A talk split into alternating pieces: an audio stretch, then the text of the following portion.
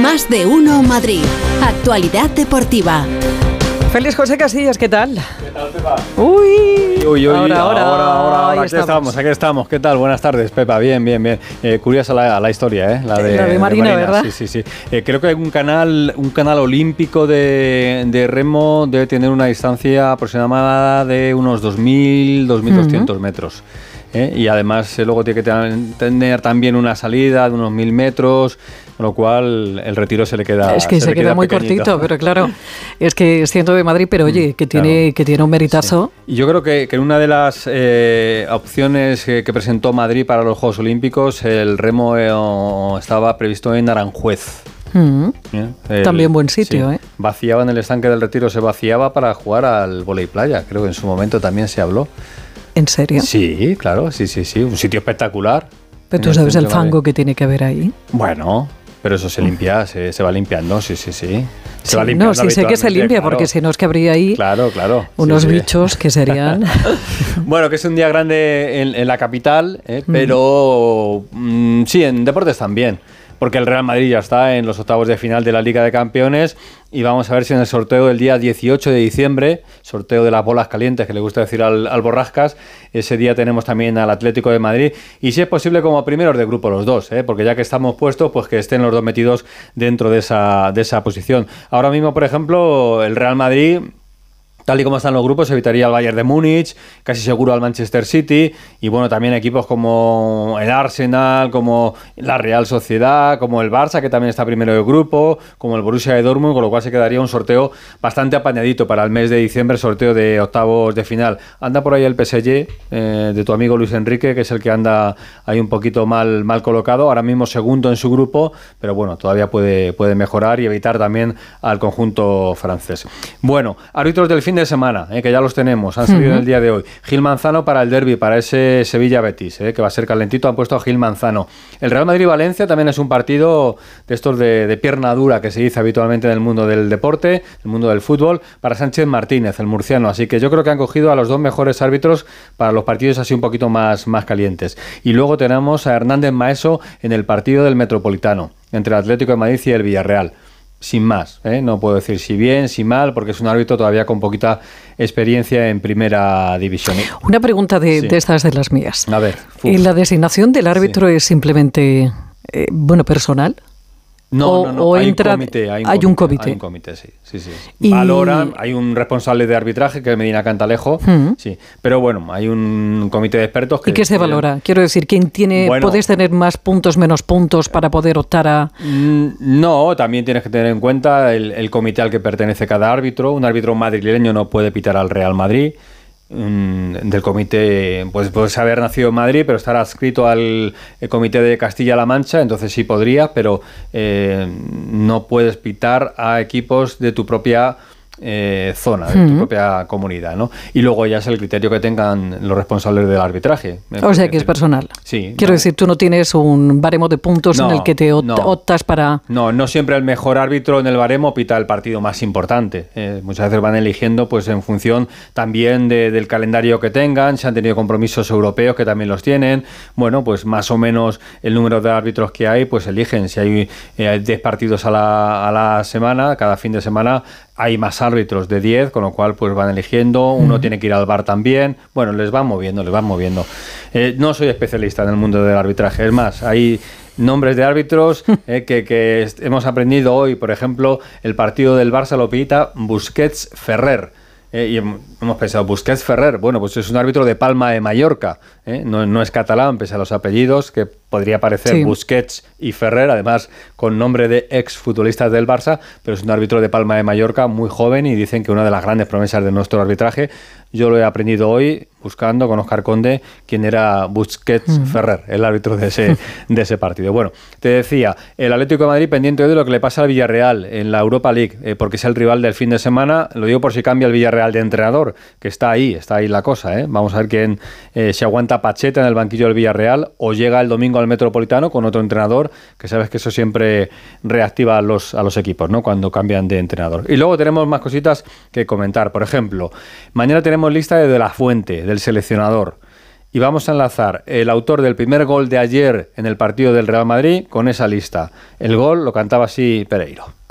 Pero Tractorcito la pone para Psicosis. Va a mentir. El balón para Rodrigo. Ahí está la cobra. Cuidado la cobra. Bien Rodrigo la pone atrás. ¡Qué gol, qué gol,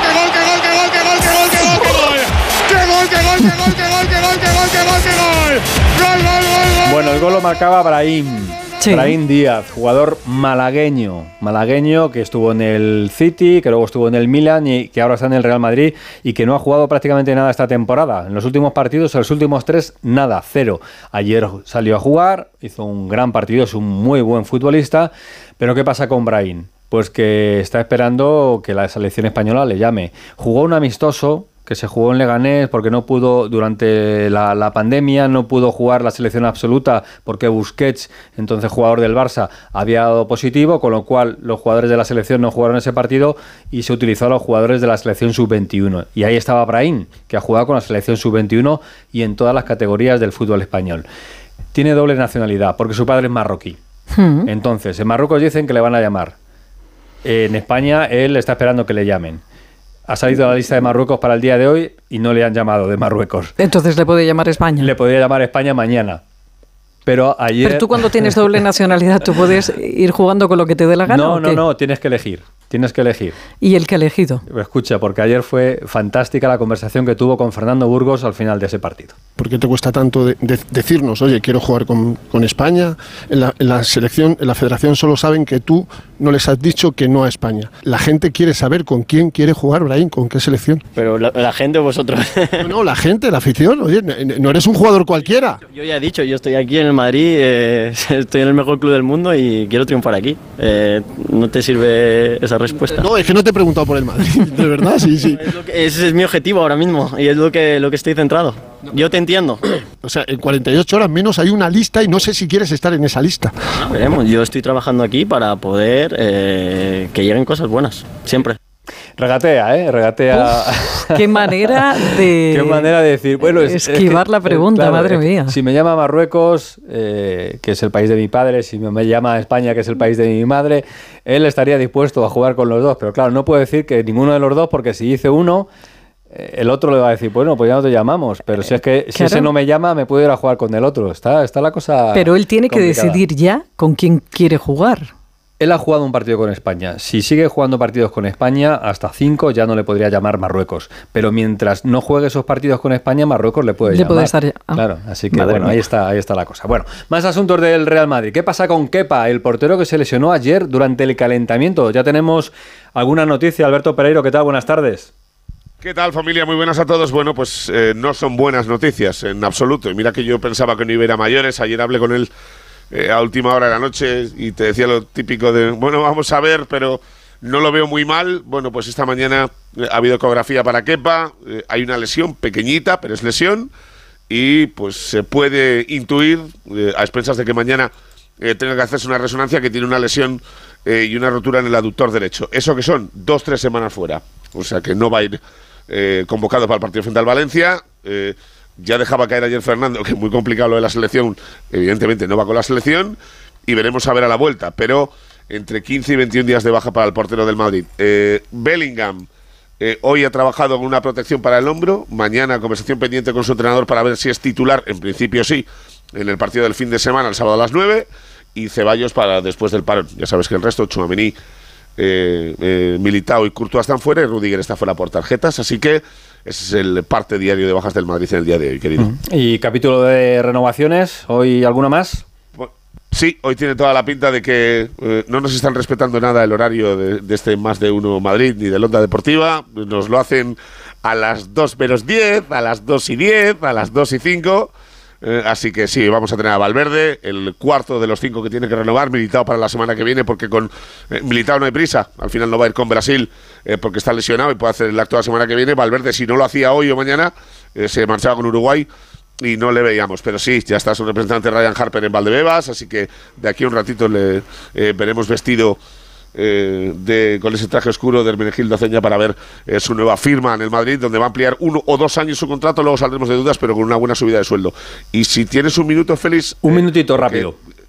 Pues estaba haciendo llamadas eh, durante el día de ayer y la mañana de hoy eh, para saber el precio final de Santiago Bernabéu. Eh, porque sabes que hay mucho lío y Florentino tiene que aprobar en Junta otro crédito extra para la obra. Bien, la primera petición de obra del el estadio se pide en 2018, 575 millones al 2,5%. Se aprueba sin problema. Eh, luego el famoso hipogeo donde se guarda el césped, que ya hemos hablado más de una vez, se pidió un crédito extra de 275. Pues bien, eh, por lo que sabemos, en la asamblea del sábado, Florentino va a pedir otros 360 millones de euros más de crédito al 4% para eh, las 20.000 eh, metros cuadrados de plaza de parking que tiene que hacer el Santiago Bernabéu en el lado de Padre Damián eh, sin tocar el subterráneo del hipogeo. Así que la obra se marcha a prácticamente 1.200 millones, que es más del doble de lo que se preveía inicialmente. Uf, eh, me acabo de marear, pero bueno. Bueno, pero los tiene, ¿no? Entonces ya está. los pide y ya está. Pero se los dan. Gracias. Bueno, pues se los dan. A mí no me los Adiós. A ver dan. quién le dice que no. Exactamente. Adiós. Vamos con el adiós. Atlético de Madrid, eh, que hoy, eh, día de la festividad de la Almudena, pues se lo ha tomado de, de fiesta. Pero Hugo Condes no. Nos va a contar alguna cosita del Atlético. ¿Qué tal, Hugo? Buenas tardes. ¿Qué tal? Buenas tardes. Somos gente tradicional, Félix. Es fiesta, pues es fiesta. Los jugadores que se tomen el día libre. Mira, el, el- dio un día libre la semana pasada a Simeone después de palmar con Las Palmas. La gente se lleva las manos a la cabeza porque estuvieron Griezmann y Coque, por ejemplo, en Alemania viendo el partido de la NFL.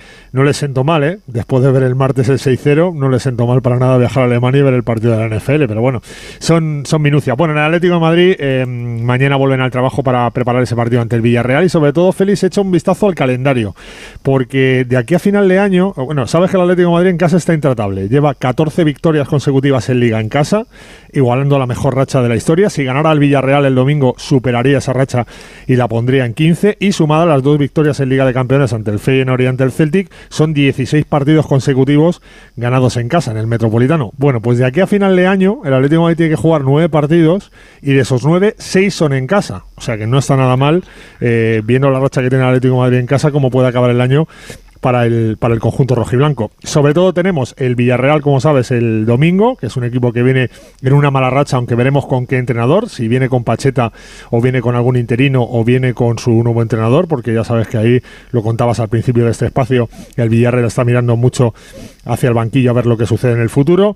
A la vuelta del parón de selecciones eh, juega contra el Mallorca, que es un equipo que también está en la parte baja de la tabla. Y luego viene la semana de pasión del Atlético Madrid, porque hay que ir a Rotterdam, donde el Atlético con una victoria sellaría su pase a los octavos de final de la Liga de Campeones. Y no va a ser para nada un partido fácil con ese ambientazo que va a haber en The Quip. Y luego va el Camp Nou, que evidentemente es el partido gordo que tiene el Atlético de Madrid de aquí a final de año. Repito, nueve partidos hasta que acabe el año, con el aplazado del Sevilla, que es el día 23 de diciembre. De esos nueve, seis van a ser en el Metropolitano. Así que no le están mal las cuentas del Atlético de Madrid si sigue con esa potencia que está teniendo este año en su propio terreno de juego. Gracias, Hugo. Un besito, Hugo. Hasta mañana. abrazo, Adiós. Adiós. Hasta Chao. luego, hasta luego. Eh, baloncesto, juega el Madrid a partir de las 9 menos cuarto, así que rápidamente, última hora de ese partido del Real Madrid frente a la Virtus. ¿Qué tal, Cans? Buenas tardes.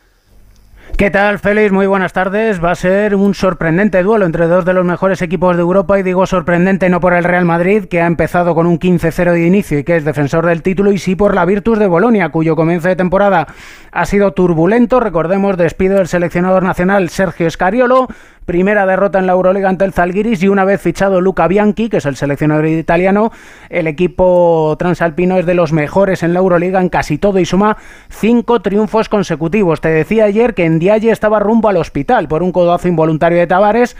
Pues bien, el mandoble fue de AUPA porque sufre una fractura en los huesos propios de la nariz. Es baja, por supuesto, hoy y veremos si pueden estar los franceses Yabusel y Poirier, torcedura de tobillo y gastroenteritis. Es lo que sufren. Creo que van a estar los dos porque aunque a menor ritmo acaban de terminar la sesión de tiro en el Wizzing Center y ya si acaso el fin de semana pueden descansar que juegan en Bilbao. El partido 9 menos cuarto y siendo fiesta invita a que el Wizzing Center tendrá una gran entrada. Feliz. Ambientazo para ver al líder de la Euroliga. Gracias, David. Pues nada, si está el mundo del deporte, ves que hay cositas. Estamos de fiesta, pero no, no descansamos. Lo de librar es de, es de cobardes. ¿no? Sí, sí, sí, es muy ordinario. Hasta mañana, Félix. Adiós, adiós. Hay lugares que